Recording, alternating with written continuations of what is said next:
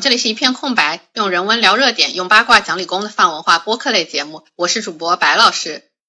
我是陈老师。那《神奇动物三：邓布利多之谜》上映在即，邓布利多和格林德沃的关系就成了大家瞩目的一个焦点。本期我们会作为上映的一个前瞻节目，来跟大家围绕邓布利多和格林德沃两个人，也用上最近非常热门的 MBTI 的方法，聊一聊从《哈利波特》到《神奇动物》这一系列作品中他们的形象和关系。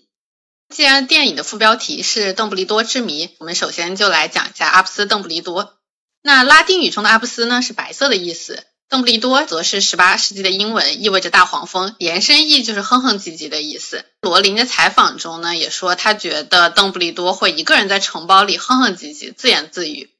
在《哈利波特》里面有写到，邓布利多逝世以后，丽塔斯基特写了一本邓布利多的传记，名字叫《阿布斯·邓布利多的生平和谎言》。这本书引起了轩然大波，甚至冲击到了哈利本人。那我们也首先梳理一下邓布利多的生平吧。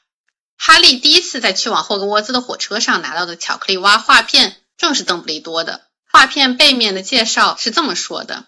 阿布斯·邓布利多，现任霍格沃兹校长，被公认为当代最伟大的巫师。邓布利多广为人知的贡献包括：1945年击败黑巫师格林德沃，发现火龙血的十二种用途，与合作伙伴尼克勒梅在炼金术方面卓有成效。邓布利多教授爱好室内乐及石柱滚木球戏。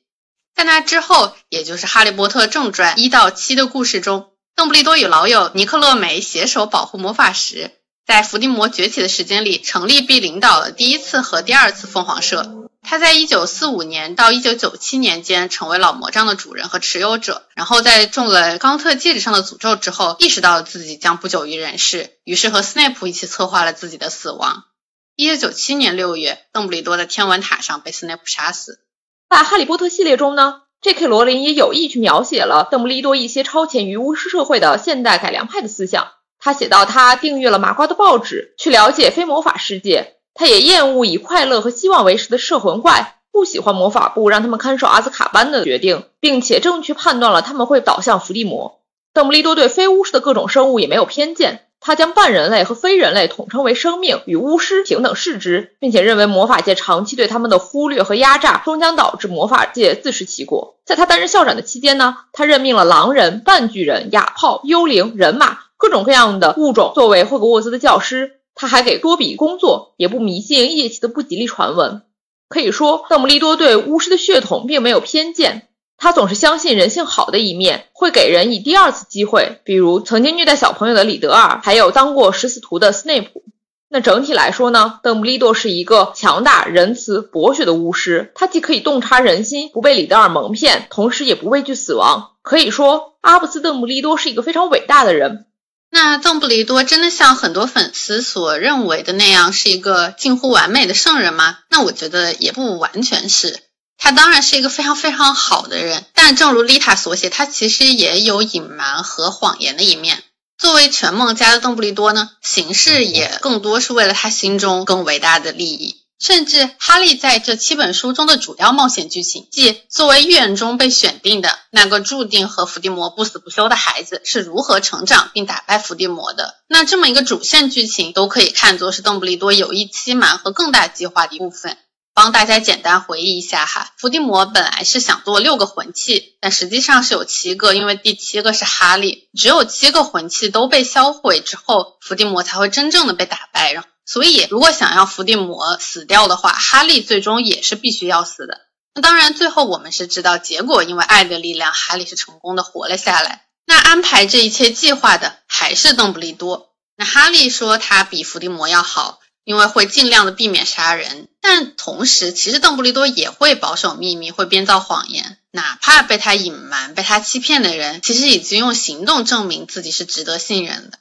那首先，当然就要提到斯内普了。他不让斯内普当黑魔法防御术的教授，是因为担心这个岗位会影响斯内普教授展现出他内心最阴暗的一面，这是罗琳在采访中说到的。同时呢，他完全的利用了斯内普对莉莉，也就是哈利的妈妈的感情，让斯内普保护照顾哈利，最后才告诉他，他保护的哈利其实最后也是要送死的。从哈利看到的斯内普的记忆里，他会认为自己保护了一辈子，甚至可以说是视为生存下去执念的这个保护莉莉的孩子，这个都是要失败的。那邓布利多在告诉斯内普必须按照既定的道路走下去，甚至在那之前还要继续装作什么也不知道的保护和教导哈利的时候，即使斯内普已经非常的崩溃了，但邓布利多讲出来的话也依然是比较冷漠和残酷的。可以说，他以莉莉和哈利作为要挟和掌控斯内普的筹码。斯内普对于莉莉的爱和愧疚，甚至完全可以看作邓布利多 PUA 斯内普的方式。他通过言语反复的触碰斯内普内心的伤疤。那以对话来看呢？邓布利多对斯内普确实很像是一种工具式的利用。那再讲讲哈利，那他对哈利隐瞒真相，是不相信哈利呢，还是一种必须要做的牺牲？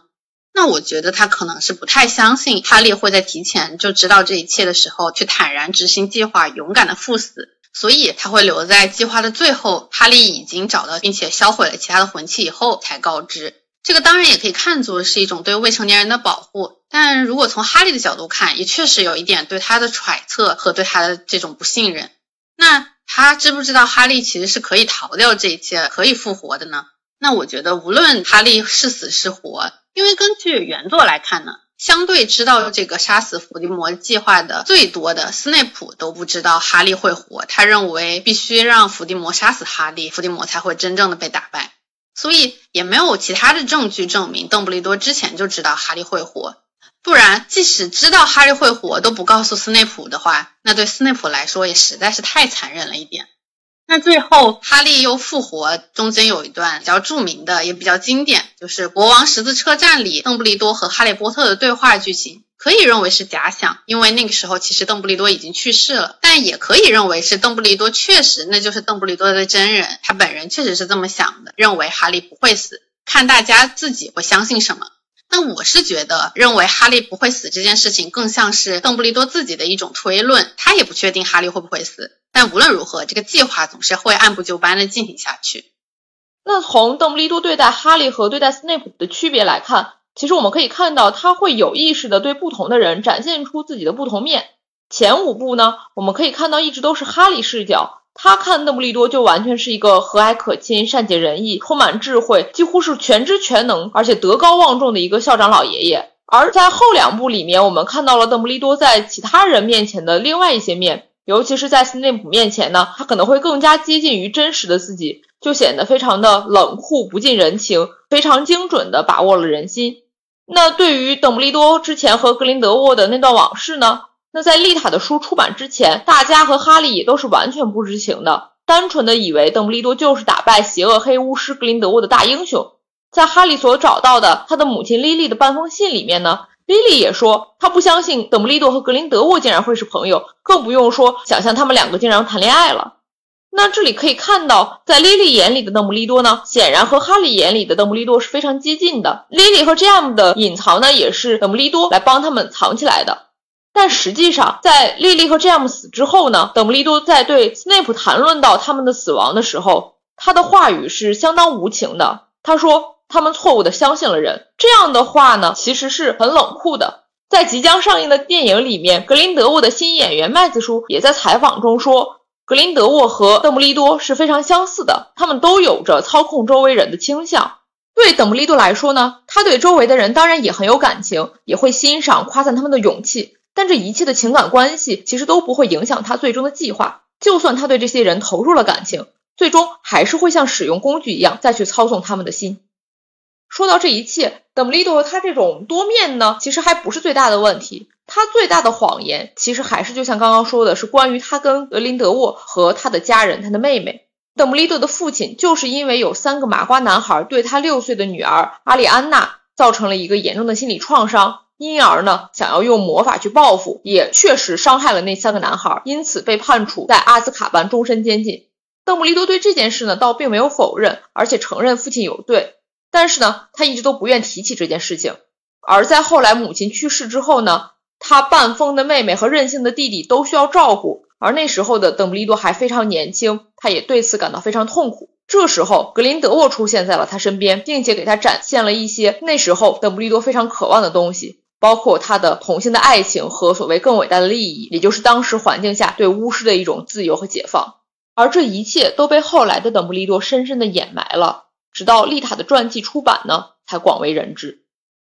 其实邓布利多是有意的掩盖了自己和格林德沃的这段啊友谊或者说是爱情。那封著名的邓布利多写给格林德沃的信，其实也可以看出，早年的邓其实并不像是后面那样是平权的支持者，也并不像后来那样对麻瓜是抱着非常的喜爱和尊重的态度，他反而是支持格林德沃统治麻瓜的这番伟业的。那信中说道：“你提到巫师统治是为了麻瓜自身的利益，我认为这是最关键的一点。是的，我们被赋予能力，这能力赋予我们统治的权利。”那它同时也包含了对被统治者的责任，我们必须强调这一点，并以此作为事业的基石。遭到反对时（括号那必然是会有的）反括号，它必须成为我们所有辩论的基础。我们争取统治是为了更伟大的利益，因此当遇到抵抗时，我们只能使用必要的武力，而不能过道。（括号这就是你在德姆斯特朗犯的错误，但我不该抱怨，因为如果你没被开除，你我就无缘见面了。）很多读者读到这里的时候，其实和哈利一样，对少年的邓布利多感到有一点奇怪，甚至违和。对邓布利多也有过爱情，甚至是这种离经叛道的同性爱情，感到非常的震惊。大家其实都有一个惯性，就是仿佛一开始以老人面貌了解的邓布利多就是天生的一个老人，没有性也没有欲望。那哈利的反应呢，就是他自己内心的某种信念坍塌了，正像罗恩离开后他感觉到的那样。他一直相信邓布利多，相信他是美德和智慧的化身，一切化为灰烬。他也对赫敏说：“我不知道他爱谁，但绝不是我。这不是爱，留给我这个烂摊子。”他跟格林德沃吐露的真实想法，都比对我说的多得多。这当然是哈利在读了阿布斯·邓布利多生平和谎言这本书以后，了解这一切受到的冲击以后所说的气话。但某种程度上说，他有一点触碰到了真相。因为罗琳所增补的这段关系，也解释了校长身上这种疏离的特质，那就是因为邓布利多在年轻的时候对格林德沃暴露了太多了，以至于他再也不敢如此坦诚地对待任何人。那之后的邓布利多呢，给我的感觉就像是心中只有大爱，没有小爱，也可以说是只爱世界而不爱具体的人。邓布利多和格林德沃其实只在青年时期相处了两个月。在这两个月里呢，邓布利多爱上了格林德沃，并且和他一起构想了一个所谓的伟大计划，就是让麻瓜俯首称臣，让巫师成为世界的统治者。但是在他自己、在他弟弟阿布福斯和好友格林德沃进行的三方决斗之后，导致了妹妹阿里安娜的死亡。一方面，像刚刚白老师说的，这个悲剧让邓布利多失去了爱情，从此封心所爱，再也不对人动心。那另一方面呢？他也因此而抛弃了之前的那个幻想。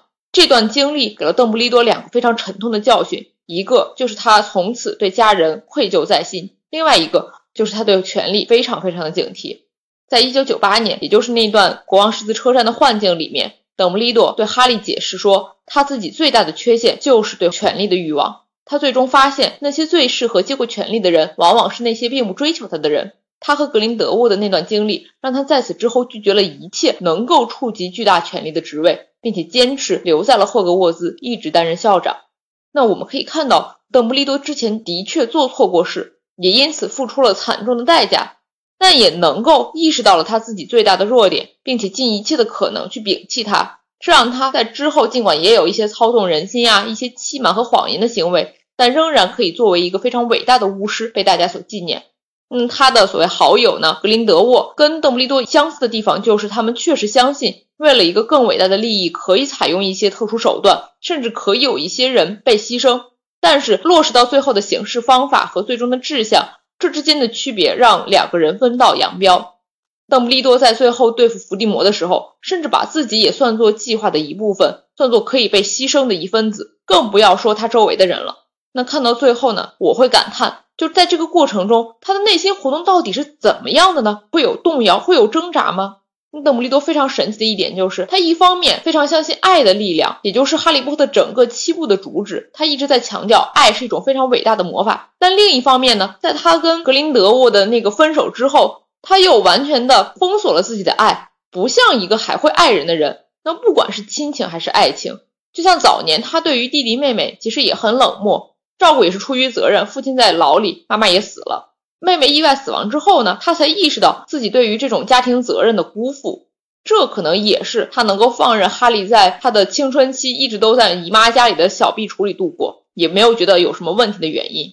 那还是麦子叔的采访里面说，格林德沃和邓布利多他们都有一些操纵人的倾向，但是格林德沃他会放任一些有危险的人在身边，让自己来保持警惕。但是相对来说呢，邓布利多就不会让自己身边存在作为威胁的人。那哈利呢？当然他一直都是一个非常善良、非常有同情心的小甜甜。而斯内普呢，他曾经当过食死徒，一直做一个双面间谍。邓布利多对他就是一种非常有保留的信任，也一直去考验。一旦有所怀疑呢，就开始 PUA 他，杜绝让他对自己以及对更伟大计划产生的威胁。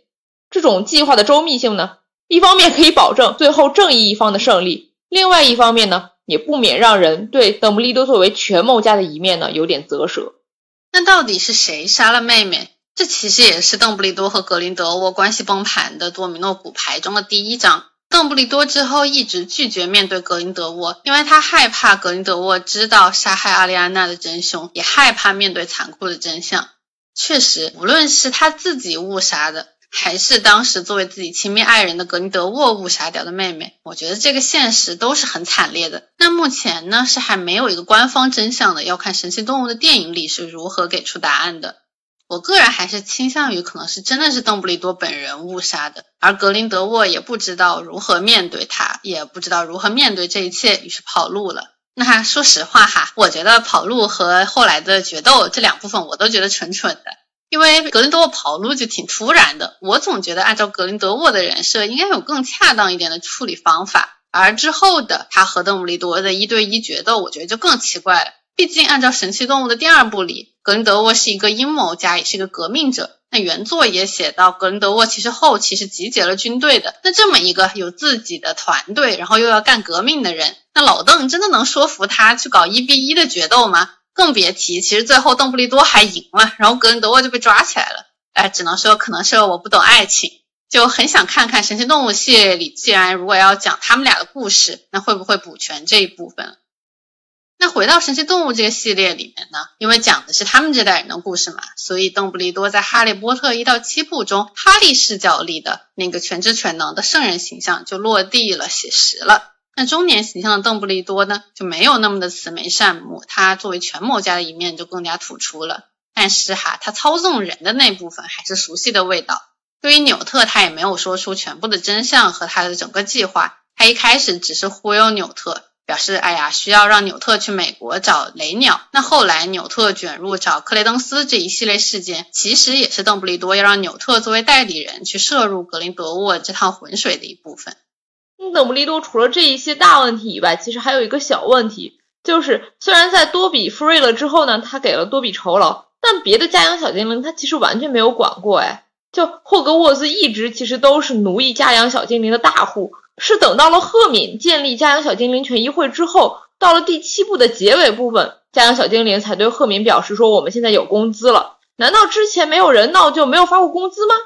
显然和之前之前的历任校长一样，邓布利多至少他就没有发过。虽然他对其他那些可能本来也看不上人类的非人类生物，像马人啊、人鱼啊啥的，很平等、很尊重，还去学人家的语言，但是。对一直被奴役、自己没有主动追求的家养小精灵们呢？那这确实也不在邓布利多的考虑之中了。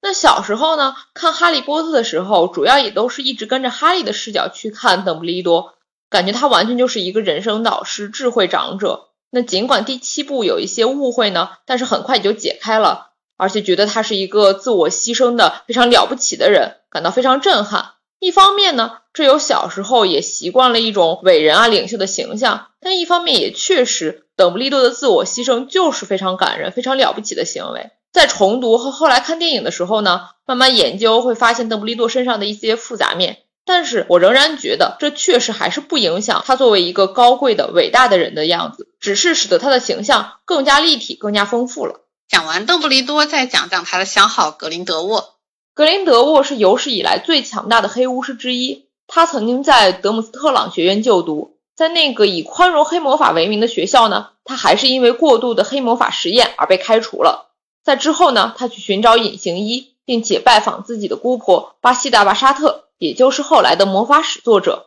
并因此呢结识了我们的邓布利多，和他成为恋人，建立了血盟。他们一度计划一起寻找死亡圣器。从而领导巫师界的革命，推翻保密法，建立一个由巫师领导的全球秩序，统治麻瓜。但是在他们的争斗导致邓布利多的妹妹死亡之后呢？格林德沃一个人逃走了，离开了英国，并且从格里格维奇那里偷走了老魔杖，独自在欧洲和美国进行着他曾经计划想要跟邓布利多一起领导的那场革命。最终呢，他是在奥地利的纽蒙加德城堡建立了一个基地。在一九四五年，格林德沃在决斗中输给了邓布利多之后，他也是被囚禁在了那个城堡，最终一直到了一九九八年被伏地魔杀死。总体来说，格林德沃应该算是一个非常复杂的人物。他是一个天生的预言家，既有理想主义、才华横溢的一面呢，又为了目标不惜一切代价，因此呢，也犯下了累累的暴行。哈利波特的原作里呢，给格林德沃的设定是一个高富帅。同时，他有背景，对，他是魔法史的作者的侄子，然后呢，对黑魔法也有比较深入的研究，可以说是一个逼格很高的角色。原作中对他年少时偷老魔杖的经典描写是：窗台上栖着一个金色少年，姿态像一只大鸟，英俊的脸上充满喜悦，留下一串朗朗的笑声。这一段描写就吸引了很多粉丝，因为他精力充沛，神采飞扬。从这些细碎的神态描写来看。无拘无束是少年时候格林德沃的关键词，而且他还把这种放肆的快乐传染给了邓布利多。那无论发生了多少故事在之后，那这张旧照片上的情谊应该是真正存在过的。早早将家庭责任扛在肩上的邓布利多，梦想着从疯妹妹、蠢弟弟身边出逃，而格林德沃从知识上给了他理解和共鸣，也带来了自由、快乐和梦想，所以也很容易理解为什么那个时候的邓布利多会爱上他。那在《哈利波特》老七部中呢，格林德沃再次出场就已经是死前了。他老年时候枯瘦如骷髅，在死亡的威胁面前仍然毫不惧色。他对伏地魔说：“杀了我吧，我很高兴去死，但我的死不会给你带来你所寻找的东西，因为有很多东西你不明白。”那伏地魔不明白的是什么呢？就是爱呀。格林德沃从来都不是一个像伏地魔那样毫无感情的人。他偷走格里戈维奇的老魔杖之后，选择的是昏迷咒，而不是不可饶恕咒。他在高塔里对那些因他而死的人也流露出了悔恨啊！虽然神奇动物里面有点吃这个设定，那他在死亡前的最后关头也选择了保护邓布利多的坟墓而讥笑伏地魔，这都让格林德沃更加像一个立体复杂的人。格林德沃的原型呢？按照罗琳的说法，加上大家的分析呢，可能是拿破仑加上希特勒。那因为神奇动物的故事发生在二战前和二战时期，那格林德沃在街道上铺设自己的旗帜的这种做法，罗琳很明显是把它对标了希特勒当时的样子。那可以看到，格林德沃有一个逻辑自洽、能够说服自己、吸引别人的目标，即构建一个他理想中的黑暗秩序，从而也使得他获得了大量的追随者。那这个目标就是让巫师去领导麻瓜。那他的话术呢是说，巫师是被压迫者，因此类似于被压迫的阶级反抗，并且统治其他阶级，这一点就很像拿破仑当时的情况。那同时呢，他像希特勒的部分是，他走的是一个极右翼的政治团体，并且试图成为社会的主流。那他的群众基础呢，是对巫师保密法下生存现状严重不满，以及种族主义倾向非常严重的巫师们。这个群众基础是非常坚实的，那他的政治口号也鲜明并且通俗易懂，至少表面上代表了支持群众的最根本利益。同时，他还有像希特勒一样出色的演讲或者说洗脑的能力，因为他对混血巫师也一视同仁。他说巫师是被选中的有特殊才能的人，而对麻瓜呢，他是放大了他们的邪恶，预言他们会开展二战，就类似于当时对犹太人的各种污名化。但他非常聪明的是，他也并没有全盘否认所有的麻瓜，毕竟当时巫师和麻瓜的隔离政策确实是不合理的。同时，他还非常的有搞革命的手段。那他在革命伊始呢，就通过语言煽动和小面积的突袭，搞一些魔法部羞于承认的小动作。那他同时呢，也将魔法部置于了这个舆论的洼地。那后来他的公开演讲还加上采取手段，相两者相结合，慷慨激昂的挑拨了纯血统和麻瓜之间的仇恨，引发战争。同时，格林德沃又把这一切包装成了为了人类、为了爱和为了自由。那这种行事手段确实很像纳粹当时的样子。那之所以在神奇动物中会刻意宣扬格林德沃和希特勒的相似面呢，也是因为在这里面格林德沃是作为一个大反派，所以电影对他的负面部分呢有了更多的展现。那首先从他青年时期的天才背后呢，其实就可以看到他的傲慢和自我。他在学生时期被邓布利多所吸引，但是同时会鄙视邓布利多的弟弟阿布福斯，说明他其实并不在乎邓布利多关心的家人。到了中年时期呢，他为了得到默默然的力量而去忽悠克莱登斯。但是又鄙视他的哑炮身份，不够耐心，最后导致功亏一篑。作为巫师的自傲呢，让他十分崇拜魔法。他用魔法锁的门，没有人能打开。但是麻瓜雅各布踹了一脚，就把那个锁踹坏了。同时，他还轻视了神奇动物，导致几次都被纽特用神奇动物所击败。他对魔法的崇拜实际上是崇拜力量，是一种慕强。虽然格林德沃这个人他高度的以自我为中心，但他仍然能够发现其他有才能的人，并且跟他们建立起紧密的联系。他跟邓布利多的爱情呢，也一部分上是源于邓布利多的天才。按照阿布福斯的说法来说，格林德沃对那些低于他的人几乎没有兴趣和耐心。那和邓布利多一样，格林德沃也是一个操纵者。他对自己看重的人呢，表现出了非常强的操纵能力，让他们为自己所用。他很有演讲天赋，可以蛊惑人心。连女主角蒂娜一开始呢，也对他扮演的部长非常的信赖和尊重。那克雷登斯呢，也是被他一点点的友善和亲昵，就轻易的被收买了。格林德沃这一些邪恶面，也使得他和邓布利多那段爱情因此而蒙上了一层阴影。罗琳是这样解释格林德沃对邓布利多的态度的。他说：“我认为他是一个利用者和自恋狂，而且我认为像那样的一个人将会利用那点，利用那份迷恋。我不认为他会用同样的方式回报他，尽管他会为邓布利多而炫目，因为他看待邓布利多像是我的上帝。我从不知道还有和我一样的人，一样辉煌灿烂，一样才华横溢，一样强大。两人一起将成不可阻挡之事。所以，我认为他会为了把邓布利多拉到他身边。”而夺走邓布利多的所有。J.K. 罗琳的这段话呢，说明格林德沃他其实可以说是有爱，但是在他年轻的时候，至少他是未必懂得像邓布利多或者像莉莉对哈利那样的大爱的。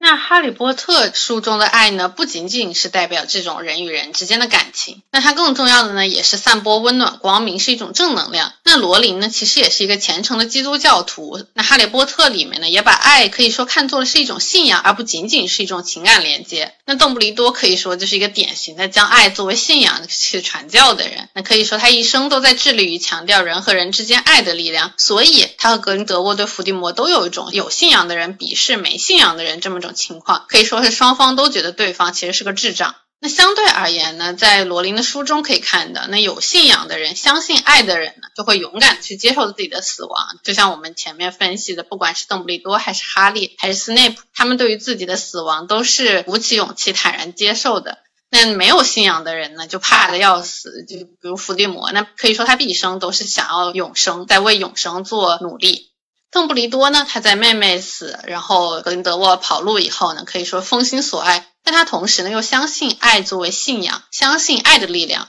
因此呢，通过传播这个信仰来赎罪，也比较有这种宗教的意味。包括书中相对来说比较强的设定，就哈利的母亲给他爱的保护能够超越死亡，包括哈利只要住在姨妈家就可以受到保护，都可以理解为是因为爱而施展的神迹的一部分。类比基督教里面，就是说只要你有信仰，那在哈利波特里面当然是爱，就是说就有可能会产生神迹。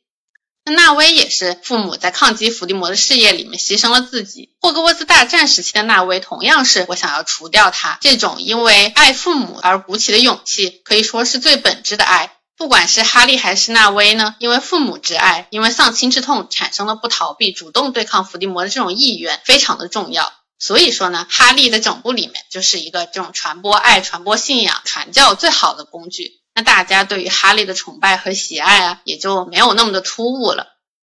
那同时呢，讲回格林德沃，他也并不怕死，他在伏地魔面前坦然赴死，并且还对他表示有很多是你不懂的东西。那相对说，他关押以后的老年呢，也流露出了对他之前所作所为的忏悔，也很像拥有信仰，然后再洗涤灵魂的这么一套宗教逻辑。那值得一提的是，其实很少被提到的是，希特勒杀犹太人其实也有一些宗教元素。因为犹太教与基督教呢，我们大家都知道，对于基督教徒而言，不信仰耶稣的犹太人，他们只认为犹太人才是上帝的子民，完全就是邪教徒。那希特勒呢，又是基督教新教的原教旨主义者，所以呢，对他来说，屠杀犹太人也有一部分是为了去诛杀异教徒这么一种。不过，一般的教徒呢，确实是很回避谈论这一点。我也看到过拒不承认希特勒是基督徒的分析。那这是一点题外话。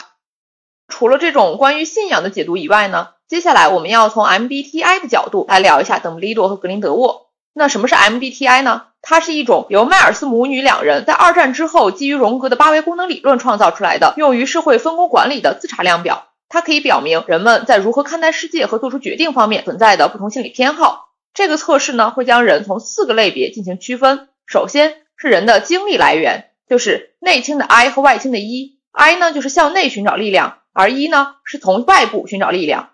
其次就是感知世界的功能，也就是 N 直觉和 S 实感。N 型人呢，他会依照自己的脑内构想，通过抽象逻辑来预测和感受世界；而 S 实感类型呢，则是用实际的感官去探索世界，通常是比较具体的。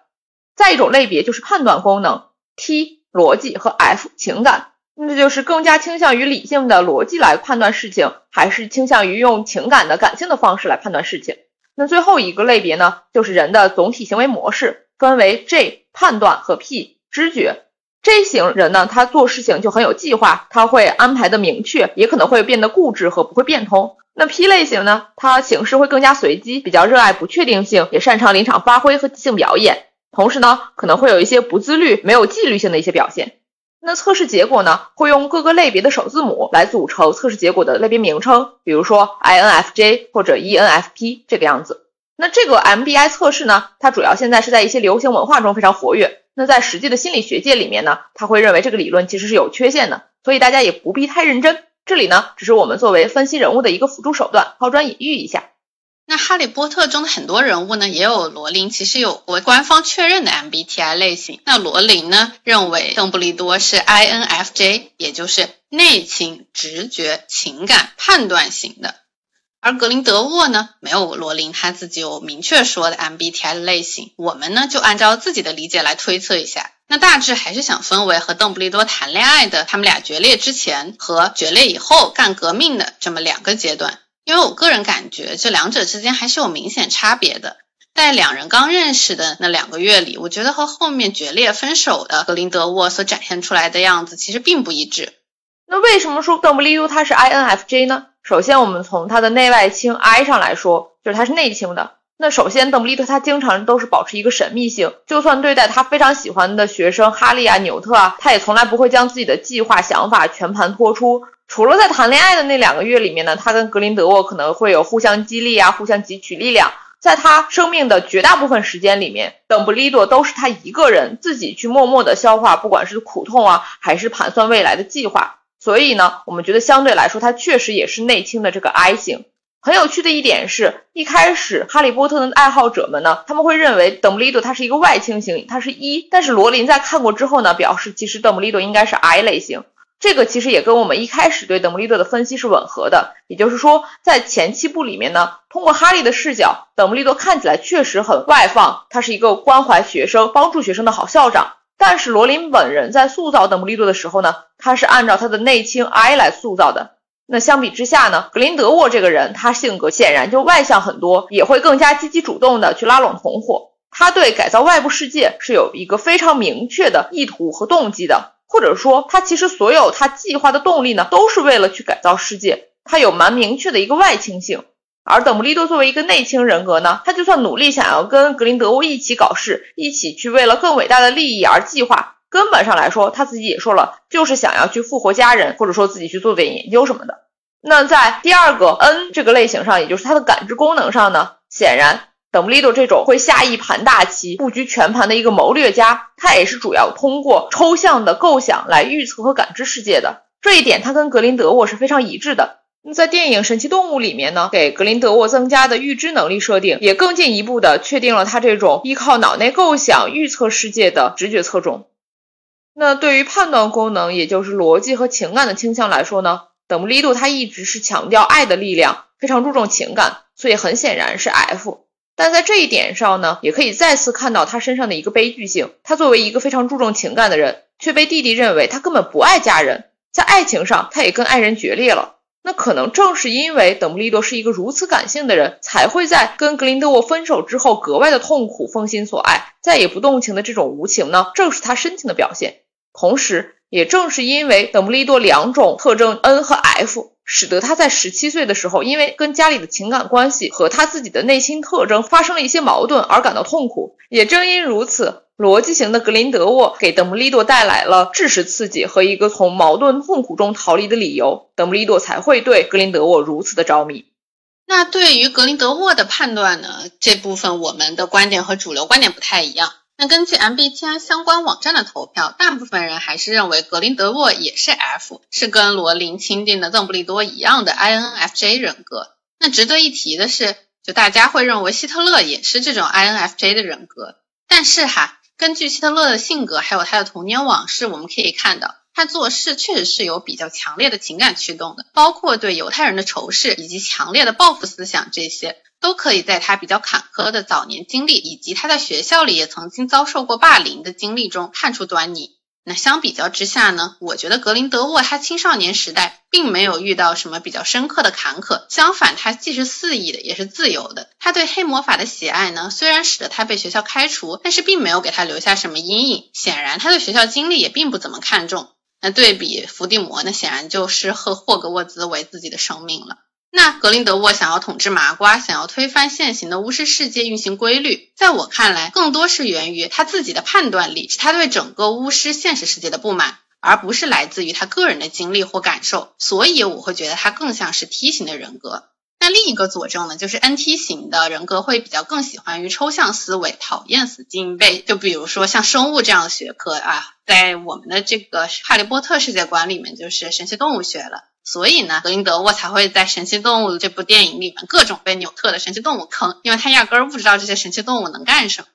那说到感知和判断的这部分呢，也就是 P 还是 J？那这部分就是我觉得他在恋爱之前和之后不一样的部分。那在那两个月的恋爱期间，至少在邓布利多的面前，格林德沃还是比较像一个感知型的人的。他并没有说要去强硬的安排或者说计划什么东西，比如说，其实他去哥德里克山谷是找死亡圣器的，但是在那里遇到邓布利多之后，就开始愉快的和邓布利多谈恋爱了，然后和他一起谈天说地，各种辩论，开始研究怎么统治麻瓜了。那从书信中看呢，这个时候的格林德沃和邓布利多，他俩其实还在一个宏伟蓝图的初级阶段，停留在嘴上或者说笔上，而并没有什么非常具体周密的计划。而他俩决裂之后呢？显然，从《神奇动物二》里面所呈现的格林德沃就已经成为了一个严谨的、心机深沉、诡计多端的革命家。那这个时候的他，我觉得就比较像是 J 型的人格了，因为他这个时候是依靠判断力和计划性来驱动的。那他俩决裂之后呢？正如我们前面所聊到的，人心操控者还有控制狂的这一面呢，让他和邓布利多两个人都是 J 型的人格。那在 MBTI 整体的分析中呢，等布利多这样 INFJ 类型的人，一般呢说这样的人是提倡者人格，可以说是为信念不断奋斗、充满感性的理想主义者。也有人说 INFJ 是一种引路人，这就更符合等布利多在故事里面对众人，尤其是在他计划中的哈利、纽特这些主角的引导者地位。那 INFJ 的几个主要特点呢，是深沉、神秘、忠诚、执着和富有使命感。邓布利多对爱和正义的坚持和信仰，而形式上又保留种种秘密的神秘性，也和这些特点非常一致。那对 INFJ 类型的描述呢，可以有诸如温和、有同情心、关心他人、富有想象力、注重人际关系等。那这些典型的特点更加类似于传统概念里面的女性特征。那原作里面也写邓布利多他会织毛线，他还主动戴过装饰着鲜花的女帽。那这一方面有着打破传统领袖那种男性气质的突破性。但是考虑到罗琳给邓布利多设定的一个同性恋身份呢，这里可能也是另外一种刻板印象的表现。那格林德沃在一开始和邓布利多在一起的时候呢，我觉得他表现的其实更 ENTP 一些，也就是我们在 MBTI 里面所说的辩论家人格。这一点其实从他们俩的书信往来里也可以看出端倪。那这个时候呢，格林德沃所展现出的这种反传统、反规则、离经叛道，然后不满巫师世界的规则这种情况，同时呢，他也思维敏捷，然后又开放，也非常符合 ENTP 的性格特质。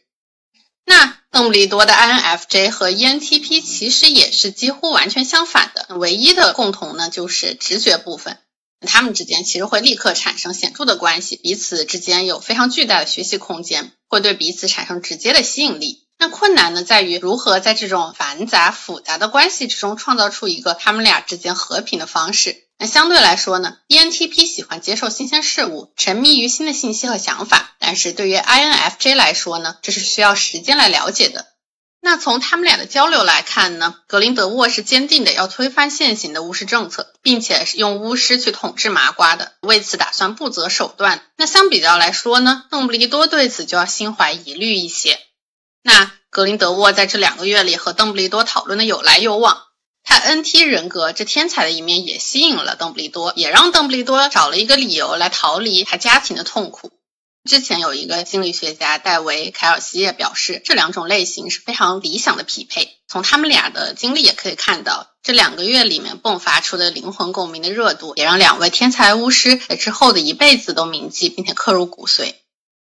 那他俩决裂分手之后呢？格林德沃也完全展现了他作为 ENTJ 的这个残酷面，也就是说，其实他的人格，我认为是产生了一点变化的。那 ENTJ 呢，也就是俗称的指挥官人格，他们通常理性高效，管理能力强。那值得一提的是，作为借鉴原型之一的拿破仑也是一个 ENTJ。我觉得这个时候的格林德沃确实也和拿破仑一样，是一个天生的领导者、革命者。那邓布利多对他的不认同，反而进一步激发了他的胜负欲。他要证明自己是对的，自己曾经和邓布利多一起的这个计划是真正伟大的。因此呢，他之后就显得更加残酷，然后冷血无情了。那一个 ENTJ 呢，通常会喜欢把自己的观点与别人分享，比如《神奇动物二》里面那个著名的集会演讲段落。他们也是政治动物，可以为了组织的利益操纵人心，能够忧他人之忧，但是呢，又绝不会让别人的痛楚影响自己。正如《神奇动物一》里面，他对克莱登斯既可以理解他想要情感碰触，却又实际上对此毫不在意。那到了这时候，格林德沃在事实上已经跟邓布利多他们两个成为了立场相反的两派的领头人，而这时候在两个人之间的关系中呢，INFJ 也就是邓布利多他会发现 ENTJ 令人生畏或者过于强势。而 ENTJ 呢，则会发现 INFJ 他过于天真、空想或者同情敏感的一面。如果双方都不愿意理解对方的观点呢，就会发生很多冲突。这也是事实上发生在邓布利多和格林德沃两个人之间的事情。那接下来呢，我们继续用 MBTI 这个工具去分析一下邓布利多和其他人之间的关系。那邓布利多呢，他作为一个 INFJ，他其实是相当会用情感去拿捏人的，除非是说他人品极好。否则说好听了就是道德绑架，那说难听呢就是 PUA。哈利波特罗琳给他钦定的是 ISTP，他跟老邓呢除了内倾这一点一样呢，其他都是不一样的。哈利波特作为主角，当然是各种功能都都发展的特别好的那种，所以呢，在他身上就集合了邓布利多自己可能缺失的那些侧面的优点，也怪不得老邓会对他说你是比我更好的人。那斯内普呢，他是一个 ISTJ，他也确实很内向，确实是个 I。同时，S 这一面也说明了他看重实际，就像他擅长动手操作的魔药学，也为了研究黑魔法就可以去当食死徒，这些都是很务实的一面。那这个 ISTJ 人格也是一种实干家和传统主义者，可以看到，就算他最后作为校长，那个时候呢，他其实也是在完成邓布利多的任务。基本上，斯内普一直都是被邓布利多这个引路人和提倡者带着走的。嗯，到了神奇动物系列里的主角纽特，他呢，他是一个 INFP。他跟邓布利多来说呢，可以说是非常相似了，除了最后的这个 P 和 J 的区别。那也就是说，除了纽特相对来说更自由散漫，会跟着感觉走，而不是用判断来规划下一盘大棋。其他的，他跟邓布利多的观点都是非常一致的。那也正是因为他的这个 P 的特质，他会在完成邓布利多交代的任务之中呢，屡发意外。当然了，这些意外搞不好也是邓布利多预判好的一部分。作为 INFP 的纽特。和作为 INFJ 的邓布利多，他们两个人都非常的含蓄，但是也有一些危险的区别。就是 INFP 呢，会特别含蓄的表达爱意，喜欢把爱藏在一般人注意不到的地方。那就比如说纽特，他说 Tina 的眼睛像火蜥蜴，那不是真正的灵魂伴侣的话呢，大概都很难去理解这是一句情话。相比之下呢，邓布利多他作为 INFJ 呢，他的含蓄其实是更直接的。那写蒙屏就是他对爱情最直接的一个表达。那另外一点，在 INFP 和 INFJ 之间的区别呢，就是暴力的问题。那纽特这样的 INFP 呢，最憎恨暴力了，你最反对利益造成的冲突和不和谐。而老邓这样的人呢，由于 INFJ 他独立性和坚定的信仰，则使得他们可能为了自己的信仰去有一些不择手段的样子。某种程度上，他其实是可以接受暴力，甚至迷恋暴力的。也就是说，如果邓布利多他真的跟格林德沃这样走下去呢，他很有可能也会真的黑化掉。正如历史上 INFJ 人格极有可能是圣雄甘地，也很有可能会成为希特勒一样。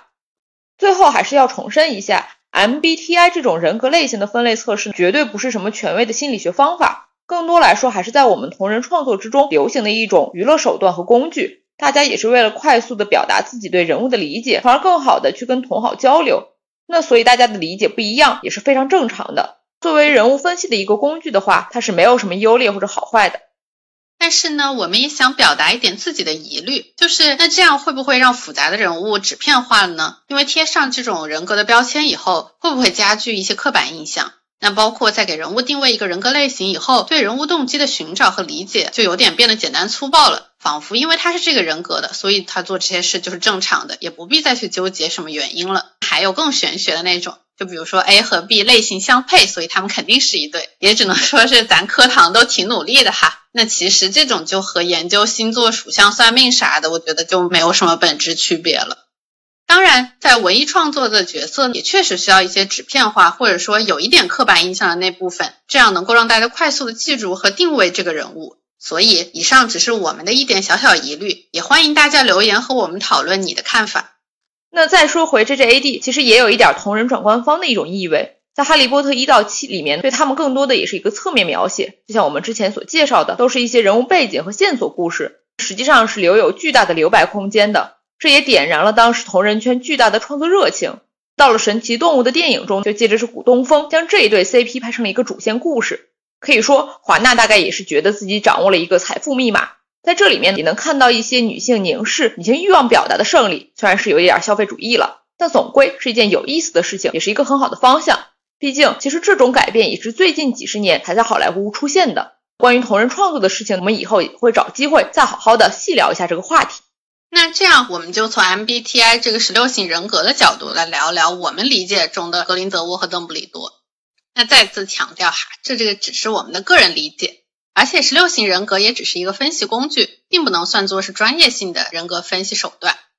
那也非常欢迎大家订阅我们，留言和我们聊一聊你们理解当中的 GGAD 和他们的人格构成是什么。那这期就到这里结束啦，下期我们会具体聊聊我们对《神奇动物》这部大型官方同人的看法。大家再见，大家再见。